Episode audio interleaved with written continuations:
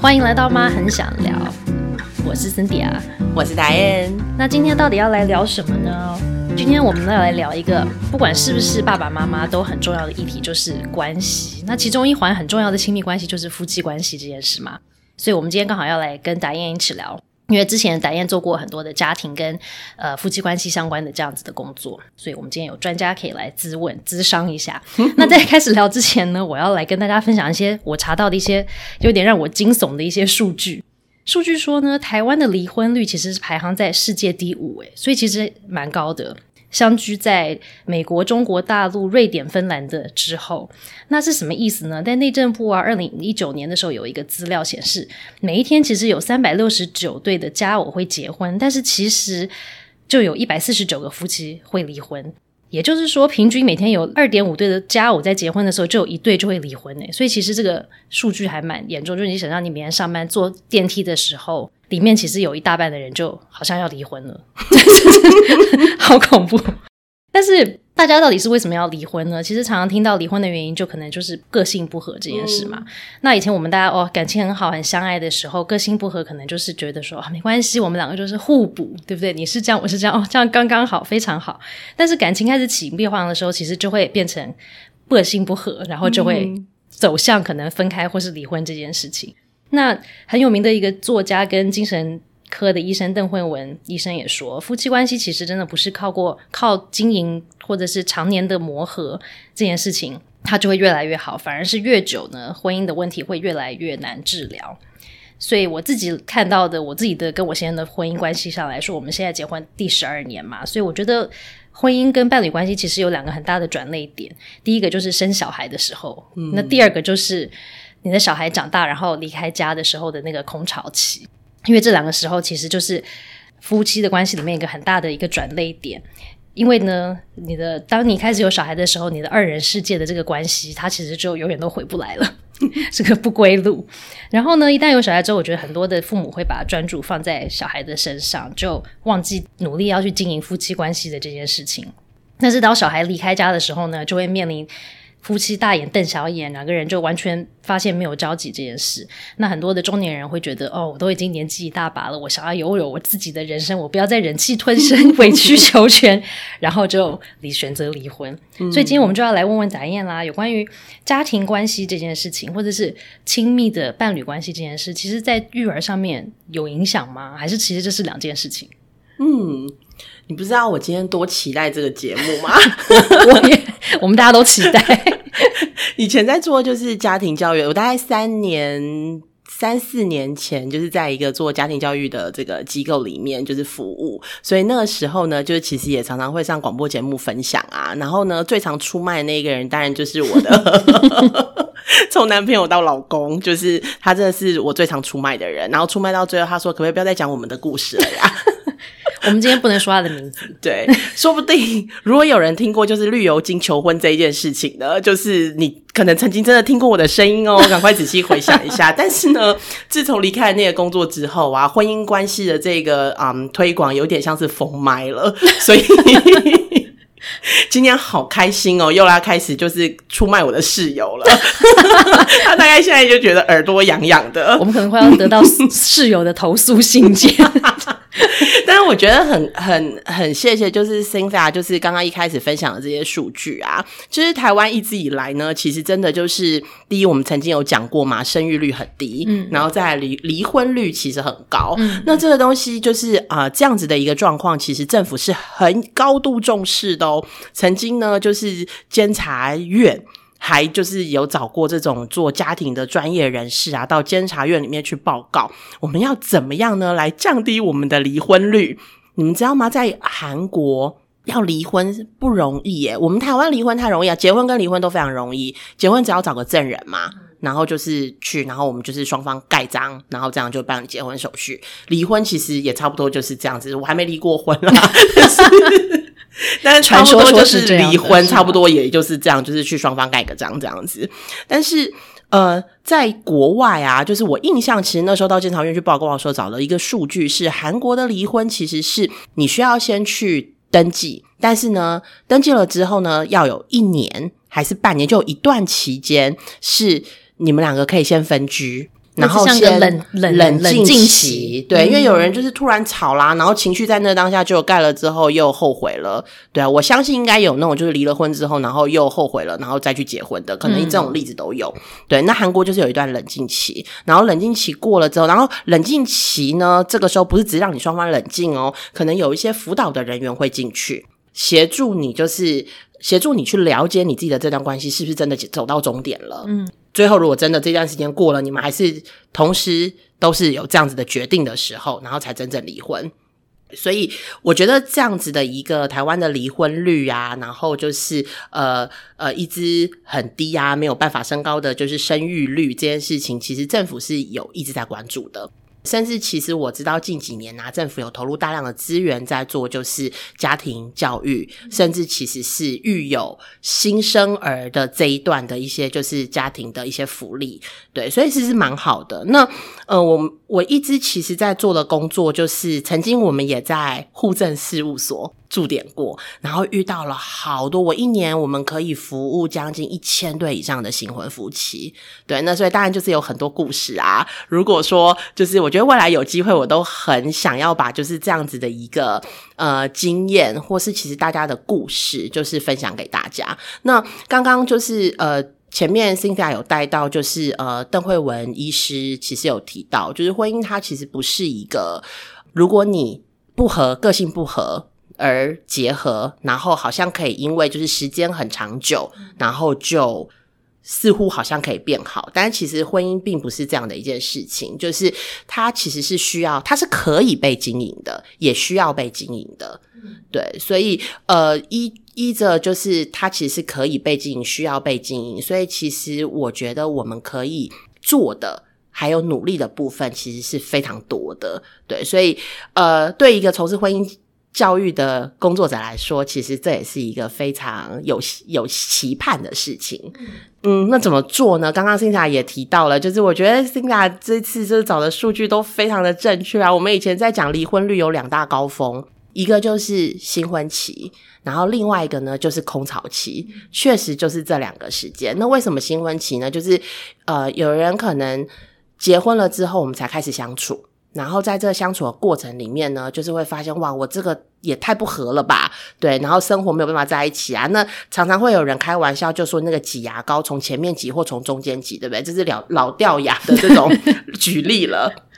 还有马桶盖，对，马桶盖，对，现在可能会有就是你要不要盖上跟不盖上的问题，对。然后呃，那再来就是呃，很多人心呃。在新婚五年内可能会有第一个宝宝出生，第一个宝宝出生，这个衍生出来其实还有一些教养的问题，然后包括就是我已经不是对方心中的唯一，这个其实在情绪上面是一个蛮需要调试的部分。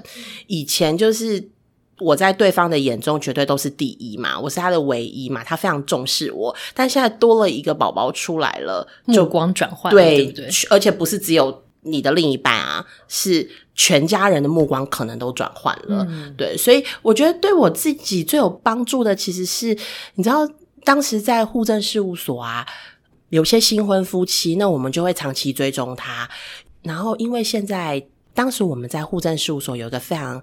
特别的情况是我们那时候服务的夫妻里面有三分之一其实奉子成婚的哦，那，比例还蛮高的，对，蛮高的。然后呢，这其实它也可以呼应另外一个，就是我记得有一个医学院做了一个就是研究调查的数据，他说每一对夫妻啊，从结婚到生小孩，平均大概五点五个月。对，因为少过正常的那个是的，是怀孕期，对不对？不是大家都生早产儿哦，是因为奉子成婚。对，那在这种情况之下，其实，嗯，第一是我们在调试进入婚姻的时间比较短，嗯，然后呢，再来是就是我刚刚说那个情绪的调试，是我怀孕了，然后其实大家都很就是，其实怀孕有第一胎的妈妈们，如果正常的情况之下，其实应该是备受宠爱的。到了孩子一出生之后啊，就是大家会我们很辛苦嘛，就是痛了那么久，然后把小孩生出来，可大家会电话来说，现在可以看宝宝吗？宝宝宝宝出来了吗？宝宝出来了，我会过去。对，就是这种时候，就是我觉得那个心理是蛮需要调试的。嗯，对。那我自己就是生第一胎之前，其实也陪过。呃也了解了很多这样子的一个 case，、所以其实我自己在前面就有点打了这个强心针跟预防针。对，我觉得对蓝燕讲到的蛮有趣的。就我发现你刚刚的分享里面，其实有关于我们从两个人结合变成可能一对情侣、一对伴侣，然后到夫妻这件事情，其实有分两个阶段，等于说两两个层面的东西需要去调和跟磨合的。一个部分可能是比较像是价值观跟观念上，因为我们毕竟来自两个不一样的原生家庭嘛，所以我觉得有一部分的调整是这个。然后我觉得为什么？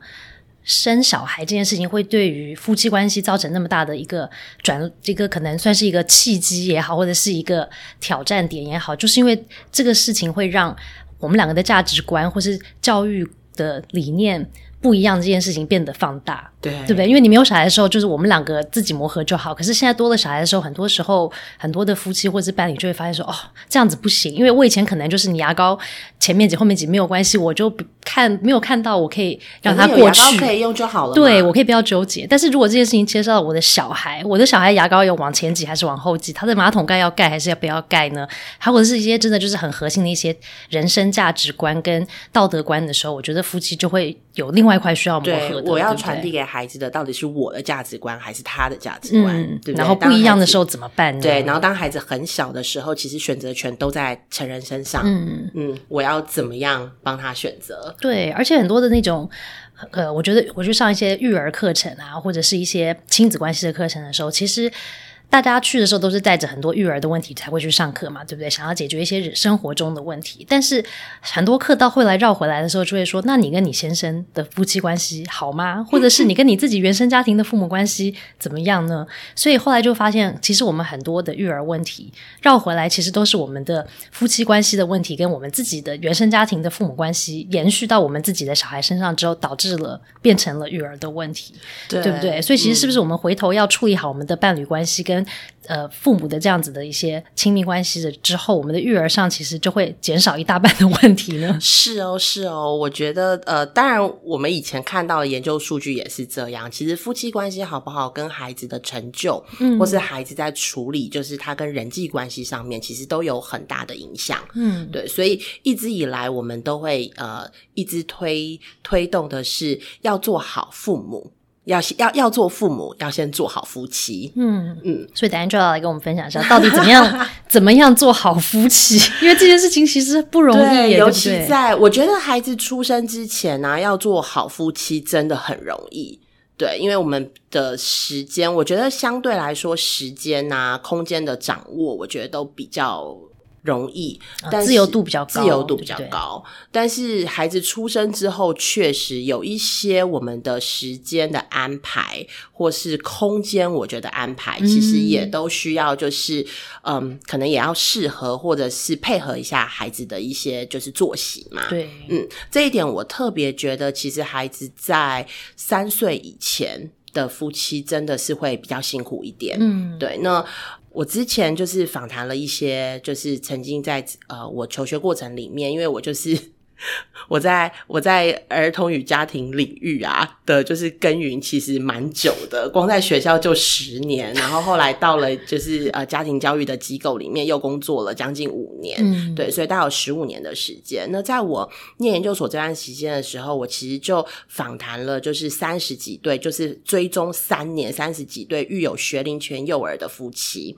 然后不仅有就是问卷。收集一些量化的资料，然后也就是亲自到他们的家里面，就是跟他们进行访谈。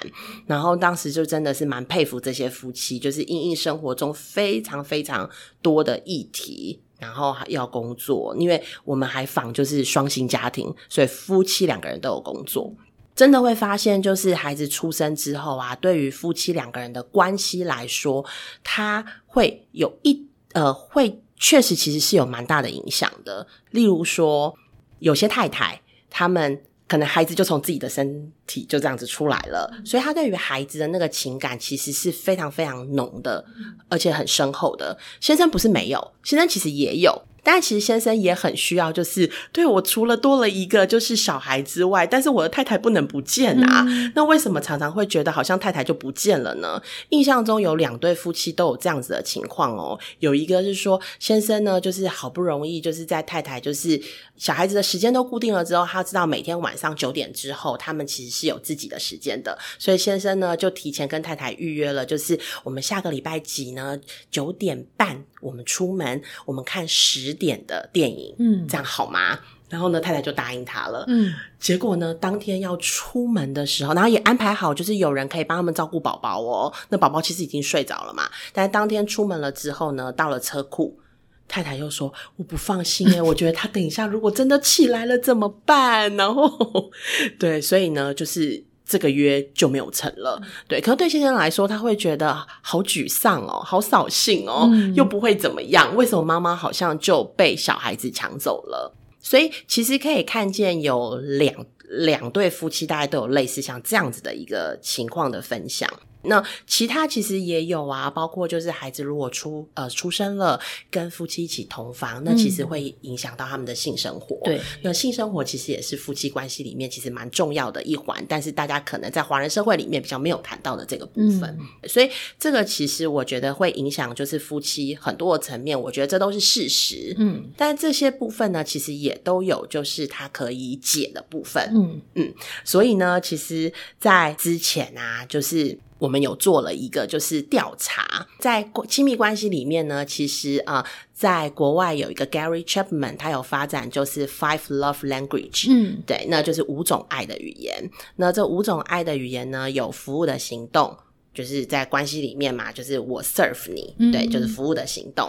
然后呢，有肯定的语言，就是我会说哇，我今天就是很谢谢你。然后呃，例如说你路过哪里帮我买个东西，我觉得哇，很谢谢你有注意到我喜欢的东西。那还有就是精心的礼物，这精心的礼物跟我刚刚讲的那个例子有点像哦。礼物好像很多人都会觉得哇，我好像要去花大钱买一个什么呃很名贵的礼物代表我的心意，并没有的。就像刚刚其实我在讲，如果你喜欢。这个蛋糕，我下班的时候我经过一个蛋糕店，然后就去买一个小 cake 给你，这也是一个就是很好的礼物。那再来呢，就是还有一个叫做 quality time，就是精心的时刻。那这精心的时刻呢，是我跟你其实只要一起去看个电影，就是我们两个的时间没有别人，一起去看电影，然后就是手牵手散步。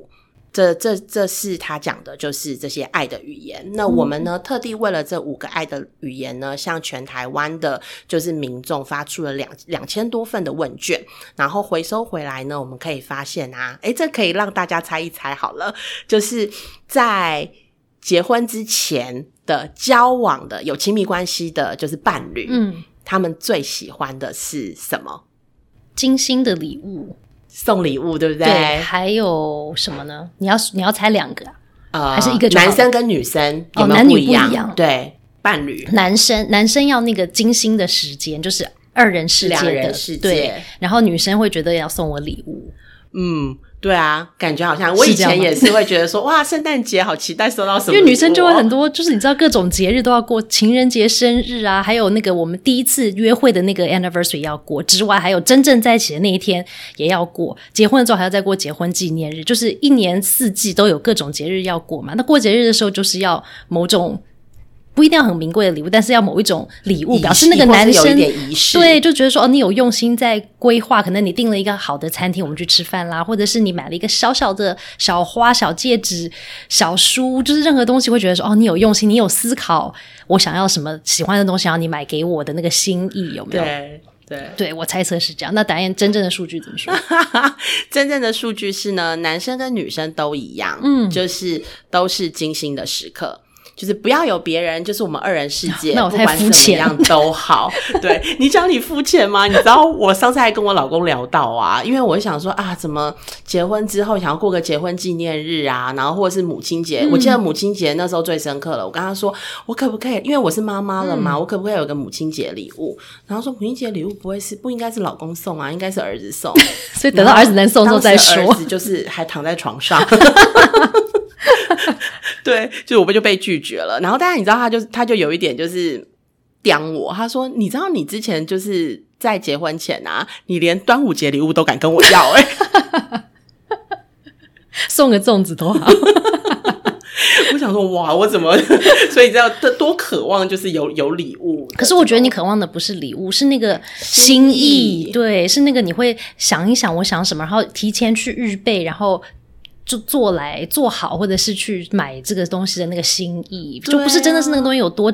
贵重，或者是一定要有礼物，就是他就算他画一个小卡片给你，都觉得哦充满心意，或者写一句话给你，都会觉得很感人，对不对？就是有某一种方方法让你感觉到说哦，你真的很在乎我。其实我们就是想要被看到跟被在乎嘛。就是你刚刚你讲到这个，对，有关于金星的这个语言的这件事情，为什么那么重要？对不对？肯定的语言，就是其实我们都是想要被看到，跟跟另外一半可以呼应一下我们的感觉这一块。对，哎，我发现我刚刚好像少讲了一个耶，嗯，我刚刚讲了。四个而已，少一个秘诀，少一个，有一个是身体的接触哦。对，在你刚刚讲的时候，我想说，哎，对，有个身体的接触我没有说，但身体的接触不代表就是一定是要发生亲密关系的这种接触哦。其实是一个拥抱，或者是有没有看过，就是情侣之间的那种，就是很亲密，就是其实摸摸头，嗯，对，或者是其实是牵手，对，这其实都是一种就是身体的接触。嗯嗯，哎，这个真的就是发现，在夫妻当爸妈之后啊，就会越来越少的。因为我们的那个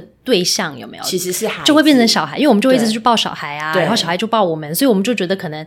某一方面的这样子的亲密的接触就被满足了，可是我们的另外一半可能就没有收到这样子的一个亲密接触，对不对？就是互相没有给互相的亲密接触。不过你讲到就是跟小孩啊，亲密的接触其实跟小孩啊也是一个非常重要的。曾经有一个数据是显示说，如呃在保温箱里面的孩子，如果每天呢都有就是轻轻的，就是去抚摸他，他的存活率。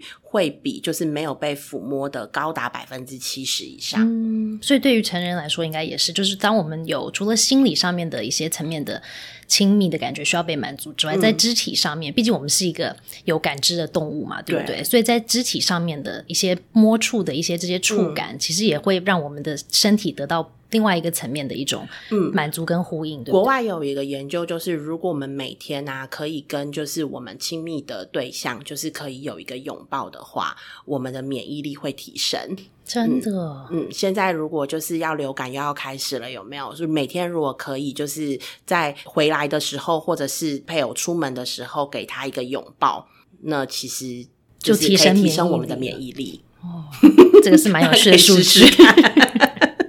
看看会不会有效，但是前提是记得要先洗完手，然后换了干净的衣服之后啊。疫情期间大家要多多小心。好，我就是就是真的，这这个讯息就会一直跑到头脑里，然后就会源源不绝的说，所以 n 要帮我就是那个，让我还在这个路上，要不然这可能会讲到，就是我说我很兴奋呐，然后准备了一大堆东西，就可以讲很长。大家可以讲到，就是听到明天吧，天都黑了。但是我觉得刚刚导演也讲到另外一个点，关于就是互相要讲亲密的语言这件事情啊，其实这个也很重要，因为很多时候我们都会。有时候是不知道该怎么说，或者有时候就觉得说不出口，有时候可能会觉得不好意思，对不对？就会没有办法说。对，然后而且这个肯定的语言，我觉得要说的时候，其实还蛮就是技巧的，也不是技巧，我觉得这是需要被练习的。因为有的人可能会说，就是我爱你，嗯，然后我喜欢你。但我那一次同时做了，就是在那个调查里面，同时就是啊，因为那时候快接近情人节了，所以我也同时问了好几个，就是例如说什么我爱你，我喜欢你，我养你，然后有你真好，就是这些话呢，就是情人最想要听到哪一句话？那我爱你啊，就是当时已经变成是我记得是第三名还是第五名？哎，他不是第一名，第一名是有你真好。嗯，然后我们开始去思考这个字面后的意义，有你真好，其实是我看见你。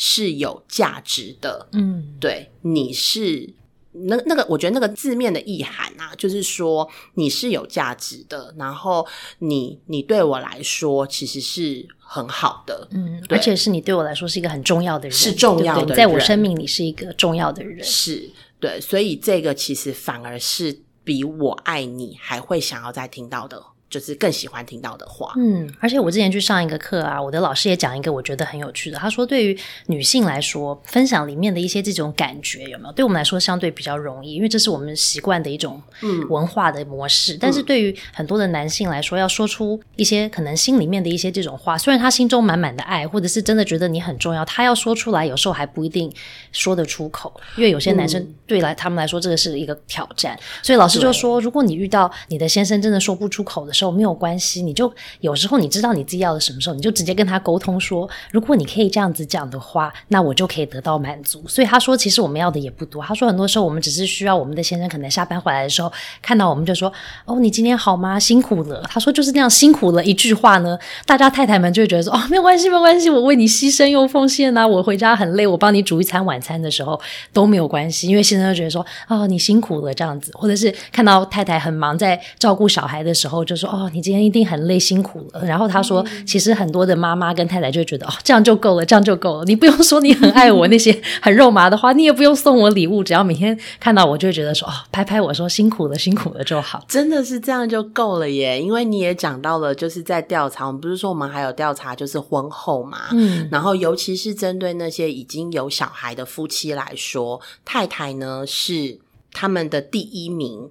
已经从精心的时刻，就是两个人在一起就好，嗯第一名就调整了。他们第一个最需要的其实是服务的行动，嗯嗯，就是真的就是 sir 就做服务，可能是接送他上下班，或者是帮他就是洗洗碗、洗洗奶瓶，嗯对，这个是第一名。然后第二名就是你刚刚说的肯定的言语，嗯，如果没有行动的话呢，就是真的看到太太的付出，然后就说出来。对啊，很多时候大家，我觉得不管是男生还是女生，都只是想要被看见。然后我觉得有对有些先生来说，他其实也不一定想要我们。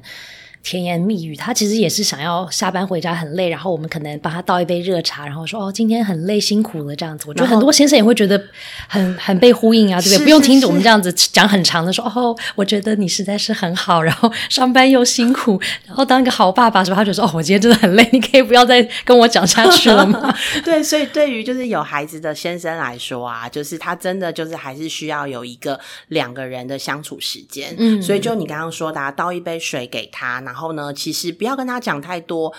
听他说，他可能有一些话想说，嗯，对，或者是其实你也可以透过这个时间，就是跟他分享一下你今天的感觉，因为男生刚刚说比较少，就是感觉，这其实又回应到可能是成长的历程跟原生家庭，我觉得这又是一段很长的，但是，但我觉得如果当我们可以理解，因为男生其实从小我们常会到就是男儿膝下有黄金，或者是他们就是如果就倒在地上，就是你不要给我。在地上哭，不要哭，对，不要哭。我们常常会听到，所以就是勇敢坚强。对，所以他们其实，在我们华人社会里面，其实他们不太会表达他们的情感。其实我觉得是我们知道有迹可循，嗯嗯。所以如果就是我们其实也是用一种，就是我觉得。情商这件事情或感觉的表达这件事情，也是需要就是多一点时间可以练习的。所以，如果可以跟他讲一下今天的感觉是什么，那那个想法是什么？嗯，对我觉得也是可以在这个短暂的，就是相处时光里面，其实也会是一个呃很有品质的这个时间。对啊，我觉得导演讲到一个，我觉得在我跟我先生的互动上，我也发现的，因为我发现我们现在。现代人呢，被训练的很好，就是我们会进入一种解决问题的模式。就是当对方在跟我讲话的时候，我会觉得说：“哦，你的问题是什么？那我来帮你解决。”然后我觉得，特别是男性来说，他们是比较呃问题解决导向的嘛。他就说：“哦，你今天很累，那我帮你想方法。”可是其实很多时候，我们跟另外一半在讲话或者是分享今天发生什么事的时候，其实就是我想要跟你分享，但是你不用提供我解决方案哦。但是我们太容易。经过我们可能多年的学校或者是职场上的训练，就会进入那种哦有问题我赶快来解决，赶快来解决，所以就会一直在准备出击的那种状态。其实很多时候我们只是想要另外一个人听听我们的故事，听听我们的感觉，嗯，其实这样就足够了，对吗？嗯好了，那今天我们就只能先聊到这里，因为时间不够多了。但是这个这个夫妻关系、亲密关系，真的是在我们生活里面很重要的一环，所以我们以后呢一定会再继续聊下去。那如果喜欢今天的节目呢，请在我们的收听平台给我们五颗星评价。然后呢，欢迎追踪我们。如果有想聊的议题、任何的问题，最近有任何的烦恼，也可以 email 或是脸书留言给我们。那相关的链接呢，都已经放在节目的介绍的页面里面喽。所以妈很想聊，我们就下次见吧，下次见，拜。拜拜。